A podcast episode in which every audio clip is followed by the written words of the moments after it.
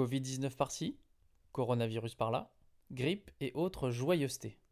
Mais de quoi parlons-nous exactement? Et pour commencer, savez-vous ce qu'est un virus?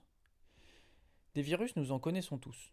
La grippe, qui revient chaque année sous une forme différente, Ebola, qui a très gravement touché l'Afrique de l'Ouest en 2014 et 2015, ou encore le virus du sida, qui ravage le monde depuis la fin des années 70. Alors un virus, c'est un agent infectieux, c'est-à-dire qu'il transmet une infection à l'hôte sur lequel il se fixe. Et oui, un virus est un parasite. Sans vous, sans moi, sans un organisme vivant, un virus ne peut pas se reproduire.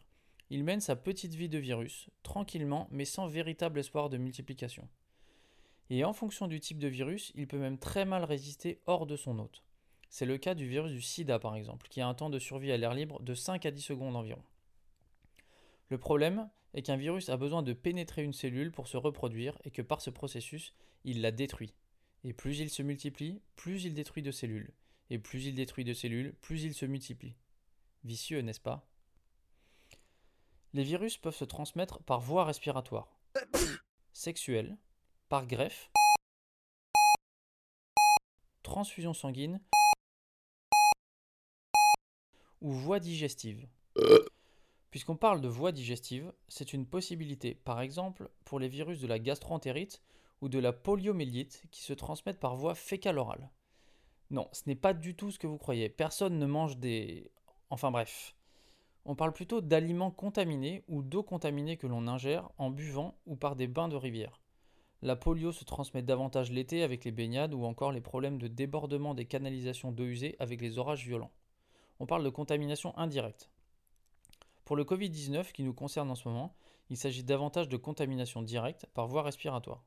Vous entrez en contact avec un porteur qui vous le transmet. Contact physique, postillon, éternuement.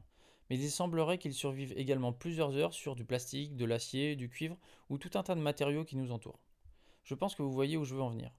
L'hygiène et la protection sont primordiales dans tous ces cas. Lavez-vous les mains, mettez des préservatifs, nettoyez les surfaces en contact avec les aliments. Voilà ce que vous pouvez faire. Mais il y a également une question d'hygiène à grande échelle. Traitement des eaux usées, évacuation des ordures, assainissement des canalisations. Et j'en passe. Si vous voulez entrer dans les détails techniques qui sont passionnants à propos des virus, je vous mets un lien dans le texte du podcast vers le site microbe au pluriel-edu.org.